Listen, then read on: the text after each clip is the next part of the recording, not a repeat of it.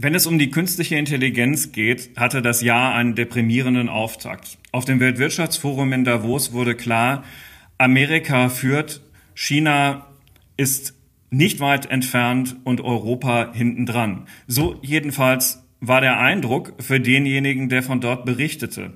Volker Gruen, Gründer und Aufsichtsratsvorsitzender von Adesso, hat eine etwas andere Meinung. Darüber wollen wir heute reden.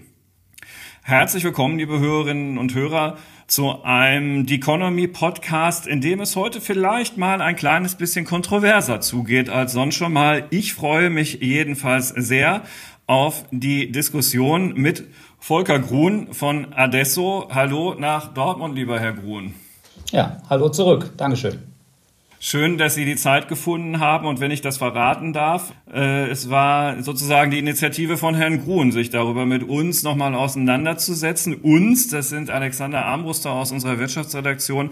Mein Name ist Carsten Knob, einer der Herausgeber der FAZ. So, und bevor wir dazu kommen, ähm, wie Europa und Deutschland in der künstlichen Intelligenz nun wirklich dastehen, müssen wir mal ganz kurz über Adesso reden. Das ist ein ja, Haus, das äh, man als IT-Dienstleister bezeichnen kann. Ein Haus, das bei den Kunden für passgenaue IT-Lösungen sorgt und fast eine Milliarde Umsatz schon 2022 gemacht hat. 9200 Mitarbeiter ist die Zahl, die man noch auf der Webseite findet. Wahrscheinlich alles schon wieder ein bisschen höher. Wer weiß, ähm, lieber Herr Grun, was fällt Ihnen noch zu Adesso ein? Zu Adesso fällt mir ein Software-Exzellenz, dauerhaftes Streben nach Software-Exzellenz und Demut vor Anwendungswissen. Okay, und die Zahlen, die ich genannt habe, stimmen immer noch so mehr oder weniger, um das ein Gefühl für das Unternehmen zu haben? Ja, ja von ne? 22 auf 23 kommen dann die, naja, fast schon üblichen 20 Prozent dazu, aber dann passt das ganz gut. Ja, alles klar. An der Börse notiert, wer sich dafür interessiert, man kann Anteilseigner von Adesso werden. Okay, mit anderen Aktien hatte man in den vergangenen zwölf Monaten mehr Freude, aber das ist ja nur die Vergangenheitsbetrachtung. Ähm, das kann ja auch wieder besser werden, ne, Herr Kuhn? Das wird ganz sicher besser, würde ich sagen. Also ich bin ganz optimistisch. Sehr gut. So, Sie sind auch viel optimistischer als ich, wenn ich das so sagen darf, wenn es darum geht, ähm, zu beurteilen, wie Deutschland, wie Europa so in der künstlichen Intelligenz dastehen. Wenn ich das so sagen darf, in Davos auf dem Weltwirtschaftsforum waren deutsche Stimmen praktisch nicht vorhanden. Ähm, wenn man mal vom SAP-Vorstandsvorsitzenden Christian Klein absieht, war da niemand so richtig präsent auf dem Thema. Und alles, was unsere EU-Präsidentin Ursula von der Leyen zu bieten hatte, war ein Loblied auf Regulierung. Nur hat man mit dem Verfassen eines Gesetzes ja noch keinen Euro verdient. So, und ähm, für Sie stellt sich die Lage so ein bisschen differenziert dar? In der Tat. Äh, ich finde zwar auch, dass wir bezüglich der Grundlagen der KI vielleicht jetzt nicht ganz vorne stehen. Da sind wir schlecht aus dem AI-Winter gekommen. Das finde ich in der Tat auch. Auf der anderen Seite steht die europäische Industrie, vielleicht sogar insbesondere die deutsche, ja schon auch in anderen Technologien viel für die Anwendungsfälle, um die es geht. Und wir machen vielleicht nicht so viel KI-Forschung, obwohl ich den Eindruck habe, das wird auch mehr. Äh, aber wir kümmern uns schon intensiv darum, wie wir die existierenden Verfahren, Methoden, Techniken, Plattformen in vernünftige Anwendungsfälle reinbringen. Und da finde ich uns gar nicht so schlecht. Äh, das ist ja in anderen Bereichen der Softwareindustrie auch passiert. Datenbanksysteme machen wir auch nicht und Betriebssysteme auch schon lange nicht. Äh, aber im Anwendungsbereich gibt es ja schon das eine oder andere, das Europa, aus Europa und aus Deutschland kommt. Und ich glaube, so in etwa ist das auch die Hintergrundfarbe, die wir für die Anwendungsfälle von moderner künstlicher Intelligenz gerade sehen. Sagen Sie doch mal ein paar konkrete. Was sind denn Anwendungen, die Europa besonders gut kann und die anderen nicht? Ich glaube, es geht viel um die Veränderung von Geschäftsprozessen. Also die tatsächlichen Kerngeschäftsprozesse von Unternehmen ist, glaube ich, egal jetzt wo.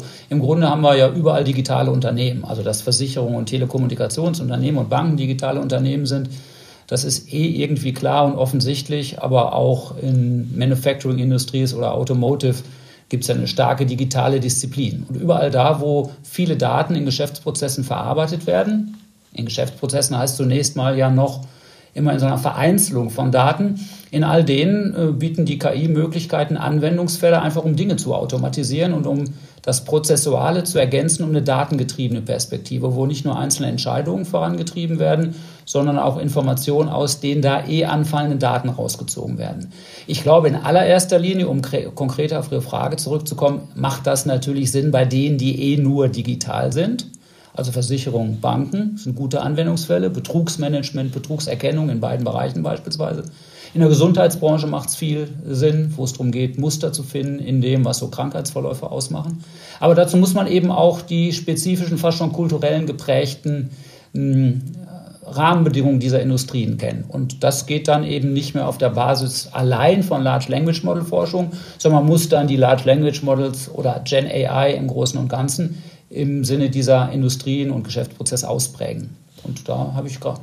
Betrugserkennung. Ja. Wie geht es konkret? Oder warum, was machen wir, haben wir da besonders gut? Ja, was haben wir besonders gut gemacht? In der privaten Versicherungswirtschaft, gerade mal, nehmen wir mal Krankenversicherung, äh, da gibt es ja immer schon Betrugsmanagement. Äh, auch vor KI gibt es Menschen, die sich als Fraud-Manager darum kümmern, ähm, unterlassen sich auf der Menge von Daten, die so ein PKV-Unternehmen hat, eine Reihe von Zusammenhängen identifizieren. Und ich kenne eine Reihe von Versicherungen, die das auch tun, äh, die eben erstmal verdächtig sind, weil eben Zusammenhänge zwischen den Leistungsdaten auftreten, die man durch pures Hingucken gar nicht in der Breite erkennen kann, aber eben auf der Masse der Daten. Oder wir identifizieren typische Therapie- und Diagnoseverläufe in bestimmten Situationen.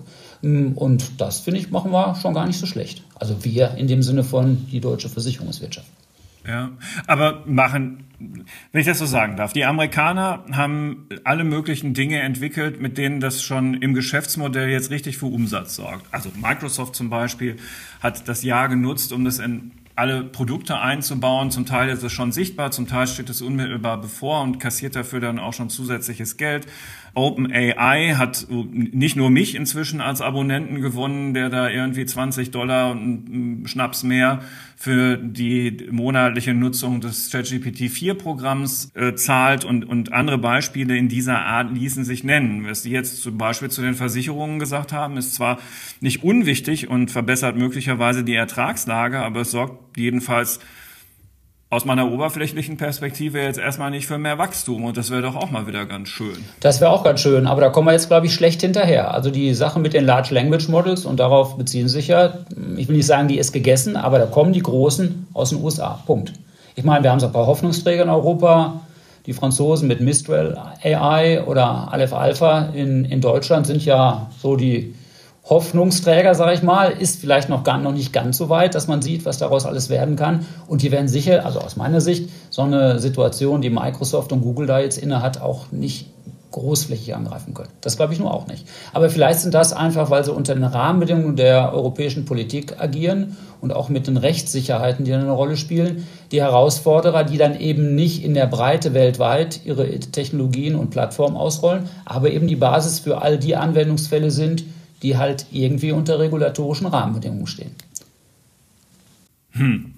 Ich bin so ein bisschen hin und her gerissen. Also natürlich finde ich den Aspekt erstmal gut und es ist ja auch wichtig, aber so irgendeine Innovation auf so einem neuen Digitaltechnikgebiet mit so ein bisschen Wow-Effekt wäre ja schon auch mal wieder ganz schön. Und wenn, wenn ich dann wenigstens mal hören würde, dass ähm, Siemens, weiß ich nicht, mit Mainz 4, also dem Betriebssystem quasi für deren Industrieproduktionsanlagen, den gewaltigen Schritt in die KI gemacht hätte, dass da jetzt alles auf den Kopf gestellt wird und so, aber das hört man in der Form ja so auch nicht. Nee, das hört man nicht. Das finde ich in der Tat auch so. Das hört man weder von Siemens, das hört man aber jetzt auch nicht von SAP. Da stehen ja zwar großartige Veränderungen an oder sind annonciert, aber hm, noch bezieht sich mal auf die Zukunft. Ja? Also, dass da jetzt Personalabbau und an anderer Stelle Aufbau erfolgt, ist zwar irgendwie ein Zeichen dafür, dass Herausforderungen erkannt sind, aber auch noch nicht dafür, dass sie direkt angegangen sind. Und ich, das müssen wir uns, glaube ich, mit abfinden. Also die Large Language Models, die kommen jetzt gerade von woanders.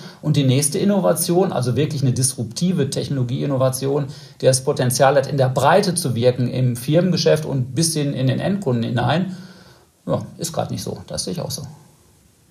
Ich bin ja noch ein bisschen gerade am, am Knabbern, dass Sie ja im Prinzip Ihre These aufgestellt haben. Naja, die, die ähm, neue Technik oder das ganz neue Produkt jetzt kommt von woanders, aber unsere Unternehmen die Großen, aber vielleicht auch die Kleineren sind besser darin, dann die neuen Sachen auch einzusetzen als entsprechende amerikanische Unternehmen oder französische oder englische. Also besser als immer, besser weiß ich gar nicht, aber gut genug, sodass wir da unseren Anteil der KI-Anwendung rausziehen können. Ob das jetzt besser ist als in den USA, weiß ich nicht. Aber das, was da mit der deutschen Industrie in der Transformation passiert, passiert womöglich und ich glaube sicherlich auf der Grundlage von amerikanischer Technologie, aber die durch Veredelung und Anpassung in einzelne Anwendungsfälle für den europäischen Kultur- und Politikraum erstmal ermöglicht werden. Und die, die Situation, glaube ich, wird ohne die Hilfe der europäischen Dienstleister auch nicht ordentlich passieren können. Wir brauchen halt hier ein höheres Maß an Rechtssicherheit. Datenschutz spielt eine größere Rolle und das hat ja auch sein Gutes. Also so hinderlich das ja sein mag, und ich bin in der Tat auch großer Freund davon, das nicht zu überregulieren, schaffen wir mit dem AI Act jetzt mal immerhin sowas wie eine Rechtssicherheit. Und das ist eine Vorreiterposition, auch wenn das nicht alles zu Ende dekliniert ist, wenn da noch nicht alle Gremien zugestimmt haben, aber das geht ja in eine Richtung, wo es zumindest mal eine gewisse Rechtssicherheit bedeuten wird. Und das dann zumindest mal für einen großen, nämlich europäischen hm, Markt. Und da spielt dann auch die Rolle derjenigen Unternehmen, die das anzuwenden wissen, mit den Kenntnissen über die Geschäftsprozesse und Geschäftsmodelle der europäischen Unternehmen übereinander bringen und dann für die passenden, eben auch rechtssicheren Lösungen sorgen. Also Sie würden Regulierung gar nicht so negativ sehen, wie ich es jetzt anmoderiert habe. Naja, nicht grundsätzlich. Ja. Also Regulierung hat natürlich das große Drama, dass es leicht übers Ziel hinausschießt. Dass wir in dem Fall von KI jetzt ein gewisses Maß an Regulierung brauchen, finde ich sehr gut nachvollziehbar. Einfach deshalb, weil man sonst womöglich Blödsinn macht und die Hürden für eine Akzeptanz so hoch legt, dass viele Felder verbaut bleiben. Also eine sinnvolle Regulierung, klar, mit dem Wort sinnvoll kriegt man jetzt immer alles richtig eingehegt, aber ich finde das, was da gerade passiert, nicht so schrecklich daneben. Ich bin großer Freund davon, so zu tun, wie es jetzt auch passiert, einteilen in Risikoklassen. Der ganz große Teil von KI-Anwendungen, mit dem wir zu tun haben, ist halt nicht riskant. Also auch im Hinblick auf jede Risikoanalyse nicht wirklich äh, riskant. Und das dann weitestgehend unreguliert passieren zu lassen, weil es am Ende nur ein bisschen angewandte Mathematik ist, finde ich sehr, sehr vernünftig. Dass dann was übrig bleibt, wo man sagt, und da kümmern wir uns jetzt massiv drum, da haben wir zusätzliche Rahmenbedingungen, die es zu erfüllen gilt und manche Dinge verbieten wir vielleicht auch, das finde ich ist eine sinnvolle Regulierung. Können Sie noch ein paar Beispiele sagen, wo Sie den Eindruck haben, dass die Anpassung hier gut gelingt. Ich fand ja interessant eben Versicherungen und Banken und die Betrugserkennung, noch ein paar andere solcher Beispiele, dass man das nochmal ein bisschen greifbarer kriegt, was so wirklich Geschäftsprozesse sind, die überall stattfinden, die ähm, dadurch jetzt erleichtert werden durch KI und wo das eben auch deutschen Unternehmen ganz gut gelingt. Ich würde ja fast von, an Anwendungen, von allen Anwendungen sprechen, in, in denen Dokumente und Formulare eine Rolle spielen. Ich sage vielleicht nochmal ein Beispiel. Das hört sich auf den ersten Blick so läppisch an, aber wenn man bei einem Wohnungsunternehmen nur so Zeugs zu tun hat, wie Grundsteuerbescheide zu verarbeiten und ein paar wichtige Informationen da rauszulesen und in Backend-Systeme zu packen, dann ist da auf den ersten Blick mal gar keine KI-Anwendung. Man sagt, boah, das ist doch vielleicht einfach nur OCR, simple Charaktererkennung, Daten auslesen, irgendwo anders hin tun. Wenn Sie sich auf der anderen Seite angucken, äh, von wie vielen verschiedenen Kommunen in jährlich wechselnden Formaten solche Dokumente kommen, und großenteils eben immer noch als Papier, da muss man schon äh, Mustererkennung haben, Anomalienanalyse haben, Unnamed Entity Recognition auf so ein Zeugs anwenden. Hm, und auf einmal ist so ein Prozess, der vorher noch kompliziert war, fehleranfällig war, von hohen äh, manuellen Nachbearbeitungsaktivitäten geprägt war, einer, den man schnell automatisieren kann. Und zwar mit ganz, ganz großer, großer Sicherheit und Zuverlässigkeit. Also keine Anwendung, die jetzt eine Branche komplett aus den Angeln hebt, aber mal eine, die zur Effizienz und Automation beiträgt. Und das nehmen, ich, ich würde fast sagen, nennen Sie eine Branche und ich sage Ihnen in zwei von drei Fällen mindestens mal, wo, wo das großen Nutzen stiftet und für welche Art von Dokumentbearbeitung man rangehen kann. Weil mit Dokumenten, Autos, ja, nehmen wir mal Autos. Nehmen wir mal Autos, äh, da verhandelt Automotive mit den Zulieferern über die Dokumentation der Teile, die da geliefert werden und guckt, ob die in allen möglichen Dimensionen dokumentiert sind, revisionssicher sind, ob da Lieferkettengesetze mit abgebildet sind. Den ganzen Sermon, und da ist Regulatorik da mal ein Treiber, den ganzen Sermon im Sinne von Dokumenten, die da eine Rolle spielen, kann man ja dann automatisch angucken und schauen, ob die Kriterien, die da zu erfüllen sind, um der Regulatorik, allein der Regulatorik gerecht zu werden, ob die irgendwie in der beigefügten Dokumentation bearbeitet, abgedeckt sind. Kann man auch anders machen, ja, aber kann man eben auch ganz schnell automatisch machen. Dazu muss man aber ein bisschen in solchen Dokumenten erkennen, äh, an, an, Inhalten erkennen. Und da ist so ein Large Language Model, also irgendeins von denen, irgendwie ganz gut, ja, weil es findet die entsprechenden Begrifflichkeiten, auch wenn es nicht genau die gleichen sind. Braucht man kein tiefes Weltverständnis für, weil das haben so Large Language Models ja nun mal nicht. Aber man kann halt die Kompatibilität zu den Regulationserfordernissen feststellen und Lücken insbesondere ganz schnell identifizieren. Im Kern ist ja Ihre These dann, wenn ich es im Prinzip richtig verstehe, die, die auch vor, es ist inzwischen einige Jahre her, mal der, ähm, als wir auch als FAZ angefangen haben, ein bisschen größer in die KI-Berichterstattung einzusteigen, die der frühere Chef des Deutschen Forschungszentrums für KI, der Wolfgang Wals, da mal gesagt hat, der hat gesagt, naja, KI ist in Deutschland im Kern sowas wie eine, ähm, wir, wir veredeln eine Veredelungstechnologie. Ähm, ja. Die Produkte und Prozesse, die wir bisher haben, die veredeln wir mit KI. Damit bauen wir halt weiter Autos zum Beispiel oder wir bauen die besten Werkzeugmaschinen der Welt oder äh, machen Chemie und das, was wir eben so machen. Aber wir machen alles halt einfach noch ein Stück besser. Und die, das Narrativ sozusagen, das war damals, dass unsere Strategie, Produkte quasi inkrementell zu verbessern, dass die eben weitergeht was so die deutsche Stärke, die Stärke der deutschen Wirtschaft der letzten 50, 60 Jahre war, auch dazu geführt hat, dass wir so tolle Exporte haben, die geht eben mit KI einfach weiter. Wenn ich es richtig verstehe, liegen Sie ein bisschen so in dem Lager. Die Gegenthese momentan ist ja bei KI, dass es eben nicht eine Evolution ist, sondern hier ein, eine Disruption passiert und es hier darum geht, welche Geschäftsmodelle vielleicht überhaupt bleiben und welche vielleicht ähm, ähm, einfach verschwinden. Dass vielleicht nicht darum geht, ein Auto noch ein Stück weit schicker oder besser zu machen, sondern dass vielleicht ähm, bei der ganzen Autowertschöpfung der Autoteil gar nicht mehr die maßgebliche Rolle spielt, sondern der IT-Teil. Und dann ist es eben für so ein Autokonzern nicht nur so eine inkrementelle Verbesserung, sondern dann ist es eine richtige, ähm, die Gefahr, eine richtige Herabstufung, zum, selbst zum Zulieferer zu werden. Mhm. Also grundsätzlich äh, finde ich das Narrativ, wie Sie es nennen, vernünftig, aber es wird natürlich nicht ausschließlich in inkrementellen Verbesserungen haften bleiben. Also hm, ich glaube, wenn man anfängt, so einzelne Services anzubieten, die für ganze Branchen relevant sind, vielleicht sogar Branchengrenzen hinweg, dann kann sich aus so einem Service auch ein eigenes Geschäftsmodell ergeben. Ja, also wenn man die Dokumentenklassifikation, Anomalienalyse und so weiter für bestimmte Arten von Dokumenten tut und das richtig gut tut, dann braucht man halt mal viele Daten, hohe Frequenz und wenn das für viele verschiedene Unternehmen einer Branche nötig ist, kann sich daraus ein Service ergeben, ein eigenes Geschäftsmodell wird. Und dann ist in der Tat für denjenigen, der heute end-to-end -End ganze Geschäftsprozesse bearbeitet, eine spannende Frage, wie viel davon denn übrig bleibt. Äh, das ist bei digitalen Unternehmen, passiert das hier und da schon mal. Bei Versicherungen glaube ich, dass das an der Stelle der Produktentwicklung so an der Ecke ist, wo man sagt, naja, kann man doch besonders gut tun, wenn man die Daten verschiedener Versicherer zueinander trägt. Deshalb gibt es gerade eine, große Tendenz zu, zu Maklerorganisationen. Da wird also viel zusammengekauft und zusammengefügt. Bei Autos, finde ich, ist der Trend zu sehen. Ich meine, Spaltmaß ist immer irgendwie noch wichtig, keine Frage. Und gerade in Deutschland spielt Spaltmaß eine wesentliche Rolle. Aber der IT-Teil, das Entertainment äh, in so einem Auto, ist irgendwie auch schon wesentlich für eine Kaufentscheidung. Vor allem in China. Vor allen Dingen in China, ja, da bauen ja auf einmal Batteriehersteller Autos, ja, mit so einem, mhm. also Batterien mit Blech drumherum. Da verändern sich schon Geschäftsmodelle, aber mhm. das wird ja nicht dazu führen, dass die deutschen Automobilhersteller sagen, oh, dann hören wir jetzt mal auf damit mit den Verbrennern und dem Spaltmaß und mh, hm, machen demnächst ganz was anderes. Die bauen ja schon weiter Autos. Hm, und da ist die Veränderung natürlich zwangsweise inkrementell.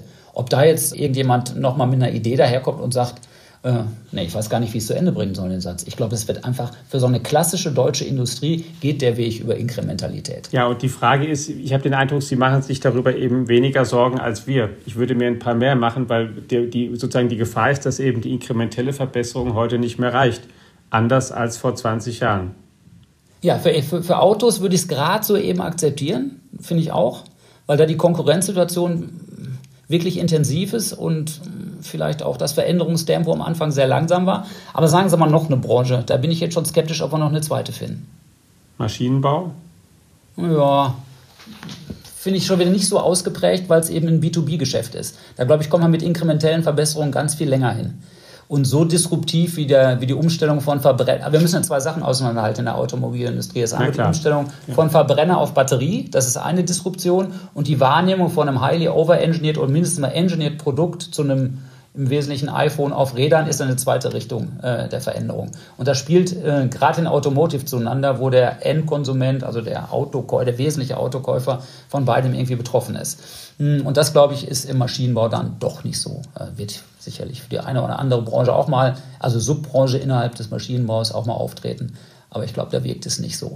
Und insgesamt, äh, wenn wir nochmal auf das Grund, auf die Grundnarratividee zurückkommen, glaube ich, sind solche auf den ersten Blick disruptive Veränderungen, wie jetzt Gen AI, glaube ich, kurzfristig sind die eher überschätzt und mittelfristig unterschätzt. Und ich glaube, wir sind da gerade noch in einer Überschätzungsphase. Das ist in der IT ja häufig so. Ich würde trotzdem noch mal eine Gegenthese wagen, sozusagen, um noch mal das zu challengen. Ähm, angenommen, das wäre so, und das ist ja eine gute Nachricht, wenn die deutsche Industrie weiter auf dem Pfad der inkrementellen Verbesserung dann vorankommt, dann eben zum Beispiel mit der Hilfe der KI. Aber was Sie gesagt haben, Herr Grun, kostet ja zunächst Arbeitsplätze, würde ich sagen, weil da sind Menschen beschäftigt, die möglicherweise das sogar schlechter erledigen können, als es künftig die KI kann. Und wenn ich dann aber nur das gemacht habe, also Effizienzen gehoben und ich habe die Abläufe verbessert und so, dann ja, fein. Aber ich muss doch trotzdem irgendwo was haben, wo dann auch wieder die neuen Arbeitsplätze entstehen. Und dann, ähm, und, und das muss ich mir jetzt gerade ausdenken, weil ich kein Versicherungsfachmann bin, dann habe ich eben von der deutschen Versicherung nicht das künstliche Intelligenzprodukt im Vertrieb, das ähm, auf der Basis von allen möglichen Daten ähm, in der Lage ist, mir auf der Fahrt in den Skiurlaub über mein Autoarmaturenbrett noch schnell eine Skiversicherung zu verkaufen. Mhm. Ja, hm, gucken wir aber mal auf das, was mit IT so passiert ist in den letzten 30 Jahren und was alles für tolle Business Case gerechnet wurden und Effizienzgewinne, wo man hinterher weniger Personal brauchte. Am Ende war es einfach noch nie richtig wahr. Also, also zu, zu schnell jetzt den nächsten Business Case, der da mit großen Fantasien herkommt, zu glauben, finde ich es auch zu einfach. Man muss natürlich irgendwie das Zeug, was man da an KI zur Anwendung bringt, dauerhaft warten, weiterentwickeln, nachlernen lassen. Man hat viel Regulatorik, der man gerecht werden muss. Also da passiert sicherlich schon auch das eine oder andere, was zukünftig menschliche Interaktion erfordern wird. Hm, ich bin aber im Grunde ja bei Ihnen, dass vieles von dem, was so in einfacher Sachbearbeitung passiert, automatisierbar ist. Da brauchen wir gar keine KI für. Ja, gucken Sie sich doch heute mal so einen Prozess in so einem digitalen Unternehmen an. Was machen die Menschen denn da in der einfachen, wirklich hochfrequenten Sachbearbeitung? Da gibt es ja wenig Kulanzspielräume, die eine Rolle spielen oder echte Entscheidungsbefugnisse. Da werden Medienbrüche überwunden, da werden Daten von einem System ins nächste eingetragen. Alles Sachen, von denen man sagt, ja, nö, brauchen wir doch jetzt nicht mehr, oder? Also wer möchte, kann das auch entbehrlich machen. Und das wird sich mit so einer, mit so einer mächtigen Technologie, von der wir hier sprechen, sicherlich nochmal verschärfen. Dafür wird es dann aber mh, hm, auf Richtung äh, individuelle Beratung, Unterstützung, personalisierte Dienstleistungen, Services und Produkte gehen da wird man eine andere Qualifikationsbasis für die Menschen haben, die in solchen Geschäftsprozessen mitarbeiten. Die einfachen Teile sind gefährdet. Auf der anderen Seite muss man auch mal sehen, dass wir hier eine Technologie haben, mit der aus meiner Sicht auch zum ersten Mal seit 30 Jahren jetzt nicht die ganz einfachen Job in der, Jobs in der Gesellschaft gefährdet sind, weil die wird es immer weitergeben. Ja? Also Pakete werden zugestellt, Pizzen werden Kellner auch, ja, also, Friseure, na klar. Ja, also, Wobei ich jetzt nicht sagen will damit, dass das alles ganz einfach ist, aber wenn man es klassischerweise einsortiert. Nein, um will. Na ja, klar. Aber das sind richtig Schreibtischshops, die da jetzt in ja, der genau. sind. Ja. ja, genau. Also all die Leute wie unser eins, die am Schreibtisch sitzen und hier Sachbearbeiter E-Mail machen, ja, die sind vielleicht ein bisschen gefährdet, das kann ich mir auch vorstellen. Aber Gott, irgendwo trifft es halt mal äh, in, ja, ja, des, Berufsgruppen. Deswegen machen wir auch jetzt inzwischen auch diesen Podcast, damit ähm, das ist nämlich so schnell dann nicht durch KI ersetzbar. genau, und wir sind alle noch die nächste Dreiviertelstunde beschäftigt, das ist auch eine gute Sache. Äh, äh, so sieht's aus. Ich, jetzt, jetzt stellt sich aber doch noch eine Frage, ob die deutschen Unternehmen denn eigentlich verstanden haben, wie hoch das Innovationstempo in der künstlichen Intelligenz ist. Also selbst wenn man bis hierhin jetzt sozusagen folgt, würde ich immer noch ein Fragezeichen daran setzen, ob die den Sense of Urgency haben, weil der IBM-Chef hat in Davos gesagt, er hätte schon viele IT-Revolutionen und Neuentwicklungen erlebt, aber das Tempo auf dem Gebiet, das sei jetzt nochmal Faktor 10 und man kann ja schon das Gefühl haben, dass das stimmt, wenn man vor einem Jahr eine Anfrage an ein LLM-Modell gestellt hat und heute, dann kommen da schon wirklich gänzlich andere Anwendungen raus, äh, Antworten raus und auf der Basis sind auch ganz viele neue Anwendungen programmiert worden. Wenn ich das nochmal zitieren darf, ähm, was äh, Mike Rounds äh, gesagt hat. Das ist ein republikanischer Senator aus South Dakota, der Mitglied im Geheimdienstausschuss und des Verteidigungsausschusses des amerikanischen Senats ist. Er hat in Davos gesagt, zitiere, wir müssen und werden alles tun, um unseren Vorsprung bei Hochleistungschips und Netzwerktechnologien zu halten. Und wenn es jeweils nur ein Vorsprung von drei bis vier Monaten ist, wir dürfen uns niemals erlauben, zurückzufallen. Und ähm, dass ich von einem deutschen Politiker mal auf einem IT-Thema so eine Ansage gehört hätte, äh, kann ich mich nicht erinnern. Und da gibt es dann halt doch offenbar auch im Mindset einen gravierenden Unterschied. Das Veränderungstempo ist, müsste höher sein, glaube ich auch. Und ich finde auch, die Industrie hat das im Großen und Ganzen noch nicht erkannt. Hm, ich finde es auch fast schon klar, woran das liegt. Wir reden jetzt seit Jahrzehnten über Geschäftsprozesse und Automatisierung, Dunkelverarbeitung, Effizienz, Auspressung. Und auf einmal gibt es einen Ansatz, der sagt, denkt man nicht in Prozessen, sondern denkt man in Grundgesamtheiten von Daten und was man mit den Daten anstellen kann. Das ist ein, eine, wirklich eine Drehung um 90 Grad. Da kriegen sie Leute, die vorher in Geschäftsprozessen gedacht haben, ja nicht so ohne weiteres Sinn.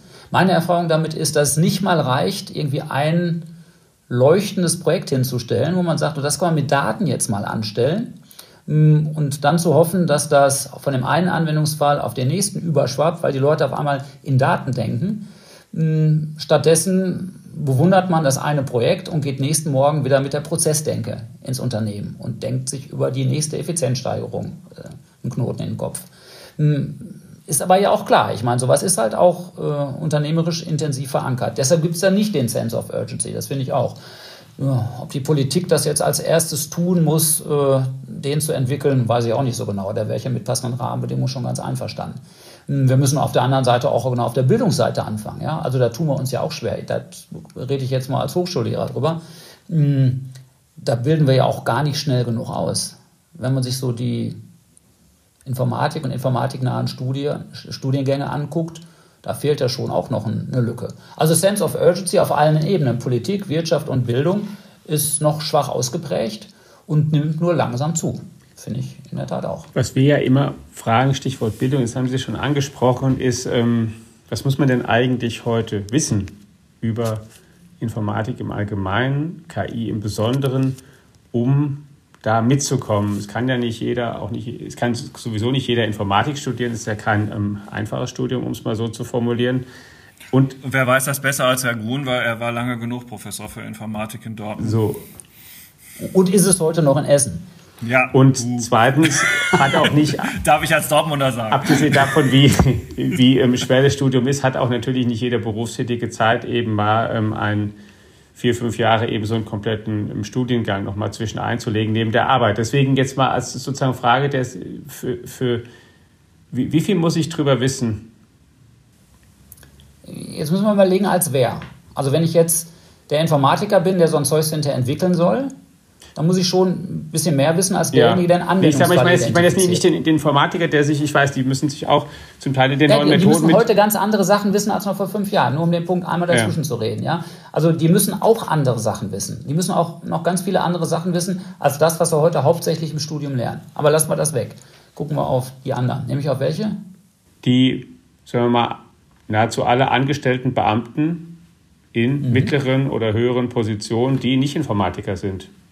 Ja, die brauchen in der Tat auch eine gewisse Orientierung dessen, was denn KI überhaupt bedeutet. Also die müssen einmal wissen, dass wir jetzt hier über schwache KI reden, ja, und damit diese Weltuntergangsfantasien mal eingehegt werden, weil man denkt, wir würden jetzt Menschen in all ihren kognitiven Fähigkeiten nachbilden. Sowas muss man schon mal wissen. Da muss man so die grundsätzlichen Methoden und Verfahren kennen, die mit KI, auf denen KI basiert und die KI äh, zur Anwendung bringt. Da muss man dann vielleicht so ein ganz klein bisschen, bisschen mal das Gefühl dafür haben, was der Standardmathematik ist dahinter, nämlich das aller, allermeiste. Ich sage mal, mit linearer Algebra, Statistik und Stochastik hat man die KI ja schon mal weitestgehend entzaubert. Absolut, das aber die Frage ist, wie viel muss man jetzt davon können? Reicht es einfach zu wissen, man muss lineare Algebra können und das ist auch die nein, Mathematik, die nein, ein Grafikprozessor im Wesentlichen kann oder muss man nein, halt wirklich konkret rechnen können damit? Also jetzt muss ich selbst eine Matrix transformieren können noch. Nein, das braucht man nicht, das braucht man sicherlich nicht aber man muss es so weit verstehen, dass man diese Beziehung von Anwendung auf der Basis von Mathematik versteht. Man muss die Mathematik dahinter nicht mehr verstehen. Man kann lineare Algebra-Klausur bestehen können, aber man muss sich dieses Zusammenhängs bewusst und gewahr sein. Dann ist das schon gut. Äh, ansonsten kommen ja die Plattformen, äh, mit denen man die verschiedenen KI-Verfahren zur Anwendung bringt, sehr handy daher. Ja? Die kann man ja heute schon relativ gut Anwendung anwenden, ohne Algorithmen zu entwerfen. Statt Algorithmen zu entwerfen, muss man mal Daten beschaffen. Dazu muss man so grob verstehen, wie viele Daten denn überhaupt benötigt sind und muss noch Data Pipelining lernen. Also das ist aber jetzt auf einmal nicht mehr Algorithmik in erster Linie, auch wenn man die Grundverfahren sicherlich einordnen können sollte, hm, aber eben die Frage, wie man Daten beschafft und aufbereitet und prüft, ob da Neigungen drin sind, ob die fair verteilt sind, all das, um dann anschließend äh, eine vernünftige Anwendung zusammenbauen zu können. Also man muss schon, ja, Entschuldigung. Kein Problem. Ich wollte nur sagen, wir müssen einmal kurz ein- und ausatmen in diesem ähm, echt spannenden, wie ich das mal selber so sagen darf, und kurzweiligen Dialog. Denn die Kollegen von unserem Economy Briefing haben auch noch etwas zu sagen. Ähm, und zwar, was im Briefing dieser Woche zu allen Themen aus der digitalen Wirtschaft interessant und bemerkenswert ist. Lieber Holger, lieber Johannes, was habt ihr so? Guten Tag zu einer neuen Ausgabe des The Economy Briefings. Hier sind Johannes Winkelhage und Holger Schmidt und äh, wir haben uns in dieser Woche mit den Chips beschäftigt, natürlich wieder mit der künstlichen Intelligenz. Im Editorial schreibst du, Johannes, über das Billionenspiel und wir haben viele Zuschriften bekommen, die gesagt haben, habt ihr euch da nicht vertan? Sind das nicht Milliarden und nicht Billionen? Und äh, nein, wir haben es nicht vertan, es geht um Billionen. Und äh, was hat das mit Sam Altman zu tun, Johannes? Sam Altman, CEO der äh, OpenAI, sammelt gerade fünf bis sieben Billionen Dollar ein. Wirklich Billion, beziehungsweise Billionen und im Englischen Trillion Dollar. Also eine unglaubliche Menge von Geld. Und warum macht er das? Er hat erkannt, dass die KI eine Lücke im Moment oder eine Schwäche in der Wertschöpfungskette hat, die genau in den Chips für die künstliche Intelligenz bestehen. Nicht umsonst sind die Kurse der äh, bisherigen Hersteller, Nvidia, Zulieferern wie ARM oder äh, Maschinenherstellern wie ASML in den vergangenen Wochen um äh, teilweise mehr als, haben sich mehr als verdoppelt. Altman hat erkannt, dass genau das der Schwachpunkt ist und ist darauf aus, mit Investoren aus aller Welt eine Chipindustrie aufzubauen, die diese Nachfrage, die er als exorbitant und exponentiell steigend ansieht, zu befriedigen. Wird das einen Moment dauern? Ja. Wollen die damit Geld verdienen? Ja. Ist diese Initiative gut? Ja. Sie schließt am Ende die, Wert, die Lücke in der Wertschöpfungskette, die die KI immer weiter zum Fliegen bringen könnte. Was sich daran aber auch zeigt, ist, dass es offensichtlich dieser neuen Investitionen bedarf, weil das Kopieren des Bestehenden offensichtlich nicht so einfach ist. Man sagt China ja immer nach, äh, sie seien in diesem Geschäft eigentlich weltweit führend, also im Kopiergeschäft. Aber selbst China kriegt es im Moment nicht hin, das zu liefern, was zum Beispiel von Nvidia und anderen Herstellern aus den Vereinigten Staaten kommt. Insofern ist diese Initiative von Ortmann ähm, wirklich bemerkenswert und sowohl, so wie ich ihn kennengelernt habe, kriegt er das hin, weil er mit den, den Vereinigten Emiraten oder den ganzen Golfstaaten, die vom Öl weg wollen und äh, ihre Kohle woanders investieren müssen, mit einer Softbank und den amerikanischen VCs durchaus äh, die Möglichkeit hat, zumindest die erste und dann vielleicht die zweite Billion und dann vielleicht die dritte Billion, wenn es läuft, zu bekommen. Ich habe gesagt, lass das Spiel beginnen. Es wird alles andere als langweilig und äh, ich glaube, darauf werden wir in den vergangenen, äh, in den kommenden Jahren noch noch häufiger schauen, wie sich dies entwickelt. Ja, die künstliche Intelligenz, ganz klar, ist das Megathema. Wir haben mehrere Beiträge im Briefing, äh, unter anderem, dass sich der KI-Einsatz in deutschen Unternehmen im vergangenen Jahr verdoppelt hat. Ja, also der ChatGPT-Boom hat Auswirkungen. Inzwischen nutzen schon 27 Prozent der Unternehmen ähm, künstliche Intelligenz ähm, und, und rollen das weiter aus. Also dieses Jahr ist, steht ganz im Zeichen sozusagen nach den Tests des vergangenen Jahres im, zum Ausrollen, zum Fliegenbringen äh, im, im Unternehmen implementieren. Und das sieht man in ganz vielen Branchen Unternehmen, dass das dass das in diesem Jahr losgeht.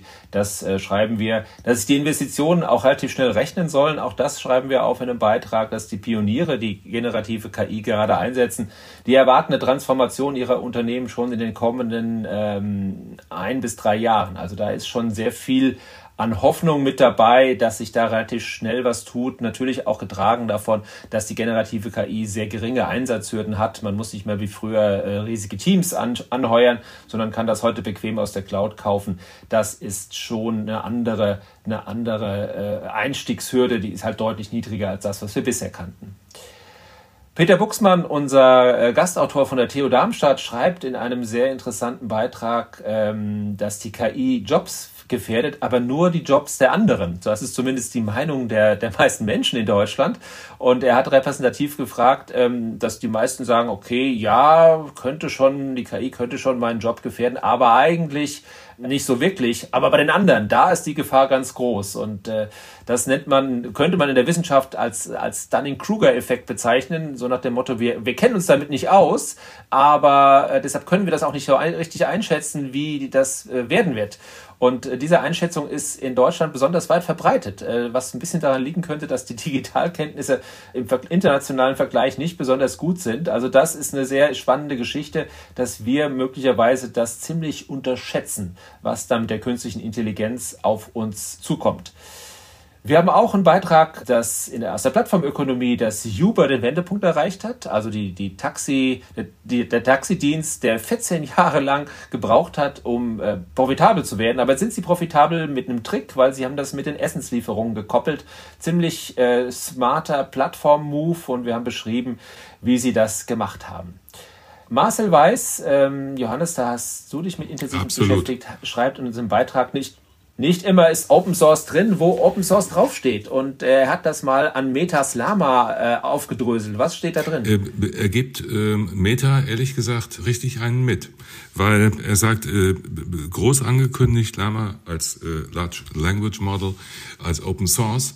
Aber wenn man in die Lizenzen hineinschaut, sieht man auf einmal, dass ab einem Umsatz von 700 Millionen Dollar, und das kann, man glaubt es oder nicht, manchmal ganz schnell gehen, das nicht mehr Open Source ist, sondern dass man dann mindestens dafür zahlen muss oder es gar nicht nutzen darf.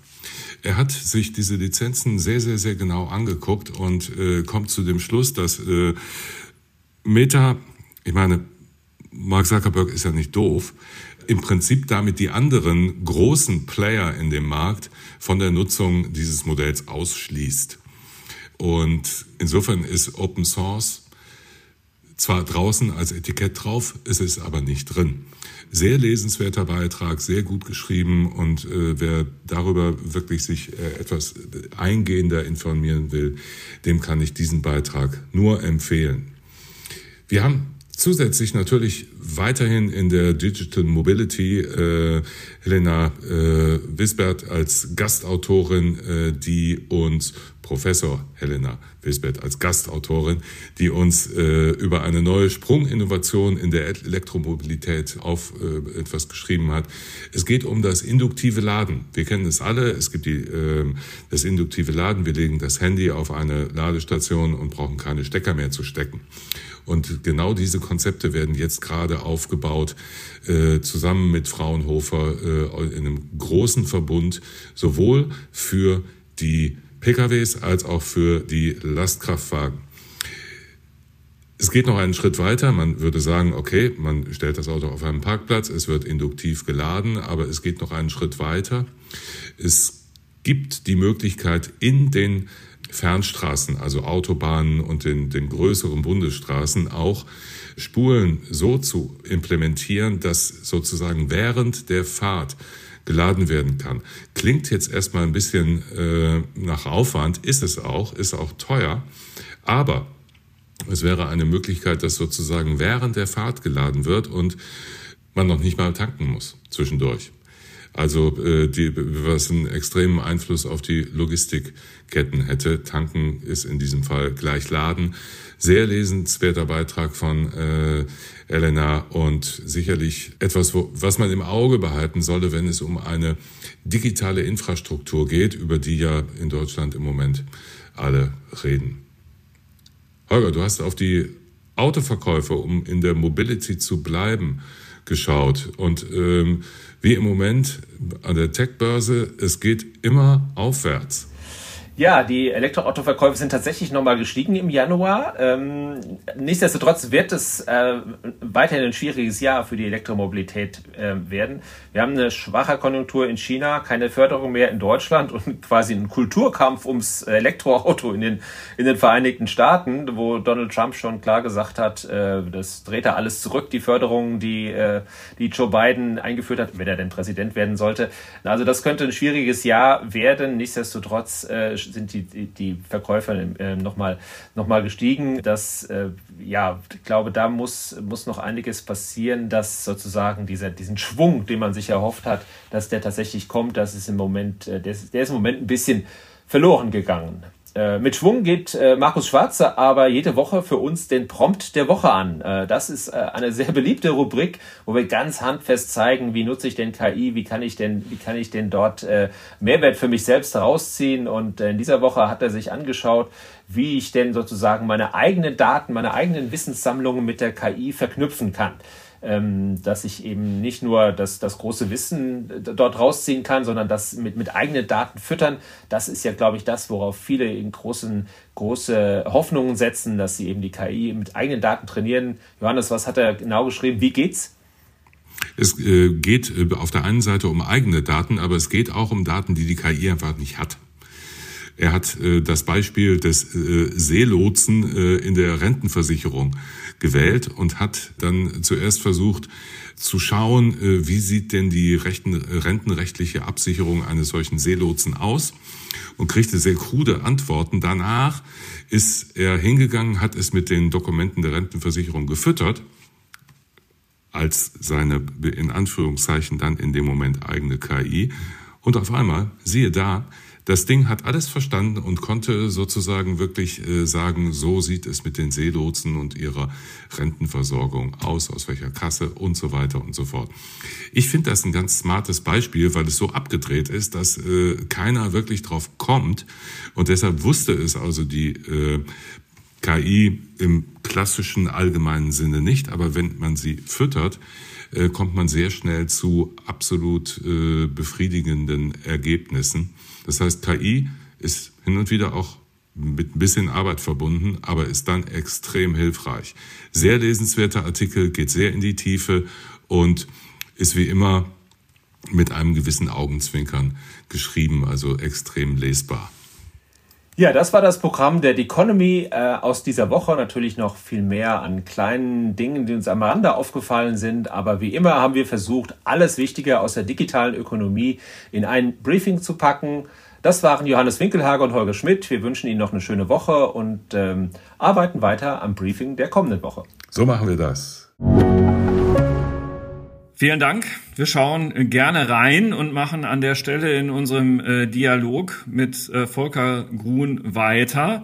Wir sind bei der Frage, äh, was das eigentlich für Angestellte bedeutet, was sie sich so, und für Beamte, was sie sich so an Wissen ähm, draufschaufeln äh, sollten und waren da jetzt gerade sehr äh, mathematisch unterwegs, wenn ich das so sagen darf, als jemand, der ein ganz gutes Abitur gemacht hat und ein noch viel besseres hätte machen können, wenn er in Mathe nicht vollkommen versagt hätte kommt es nicht auf vor allen Dingen menschliche Faktoren noch viel, viel mehr an. Wir haben jetzt ja schon mal hier einmal kurz so scherzhaft eingebaut, dass die KI uns wenigstens in diesem zwischenmenschlichen Austausch in dem Podcast so einfach wird nicht ersetzen können.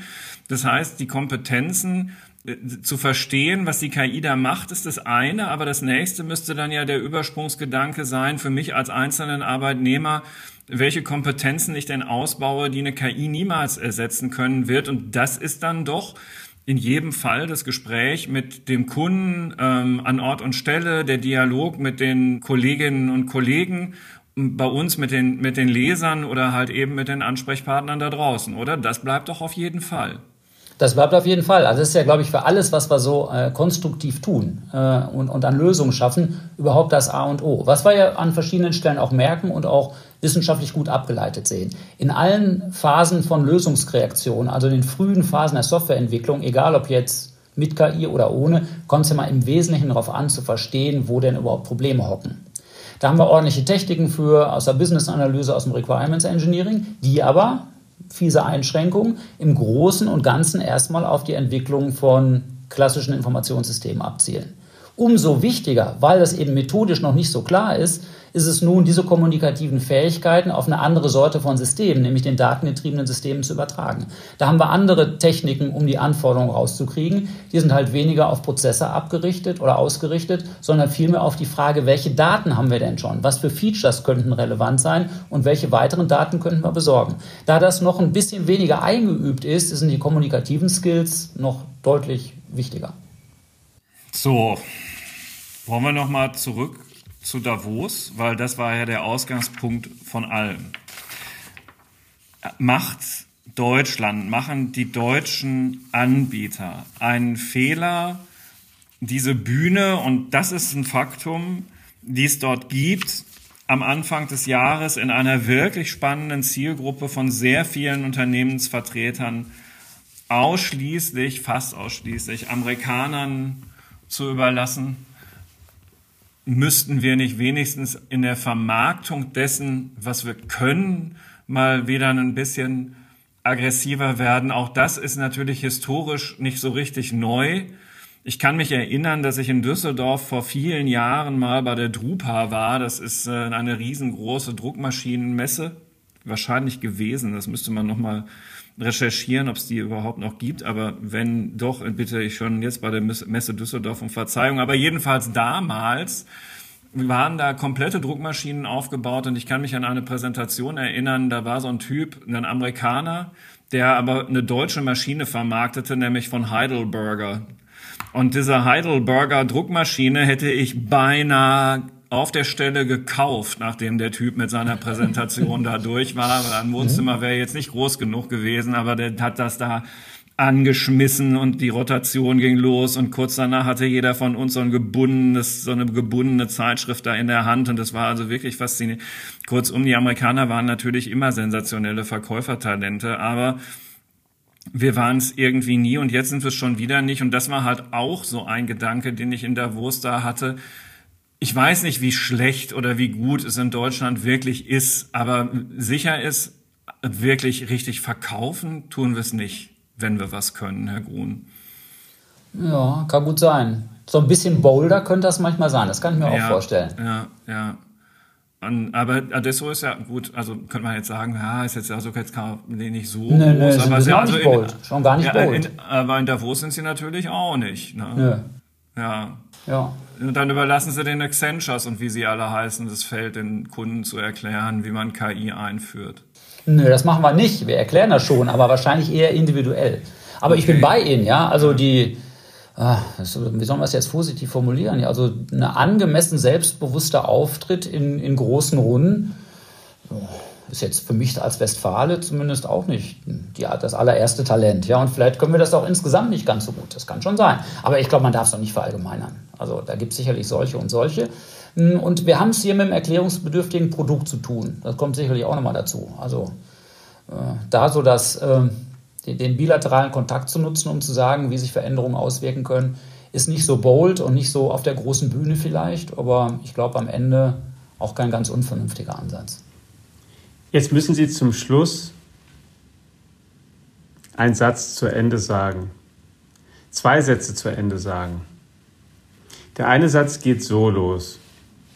Wenn ein Unternehmen sich vom Hype um KI nicht verrückt machen lassen möchte, aber auch nicht abgehängt werden möchte, dann muss es diese drei Sachen können.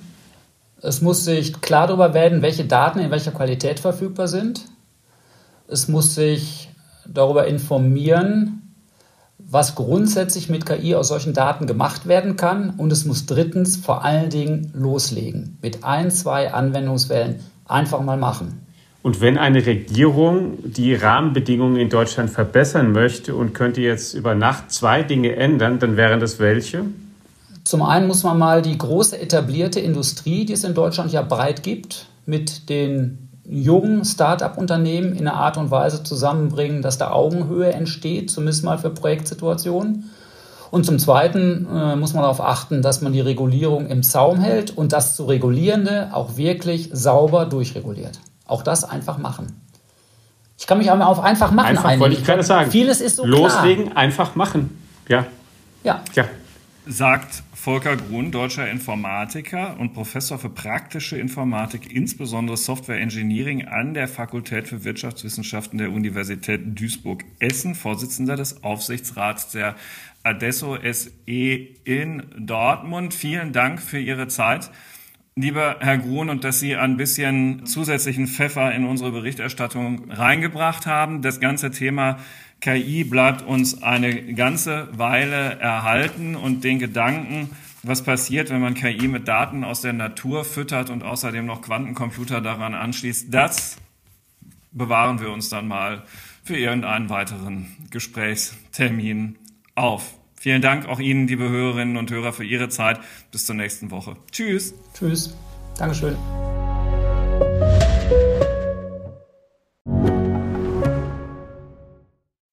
Digitalisierung und damit auch bahnbrechende Technologien wie die generative KI sind auf dem Vormarsch. Investitionen in die digitale Transformation werden für Unternehmen zunehmend unausweichlich. PwC hilft Ihnen dabei, zukunftsweisende Technologien einzusetzen und gewinnbringend in Ihrem Geschäftsalltag zu nutzen. Mit seinem umfassenden Cloud- und Digital-Know-how macht PwC Ihr Unternehmen zum digitalen Champion. Mehr auf pwc.de/cloud-digital.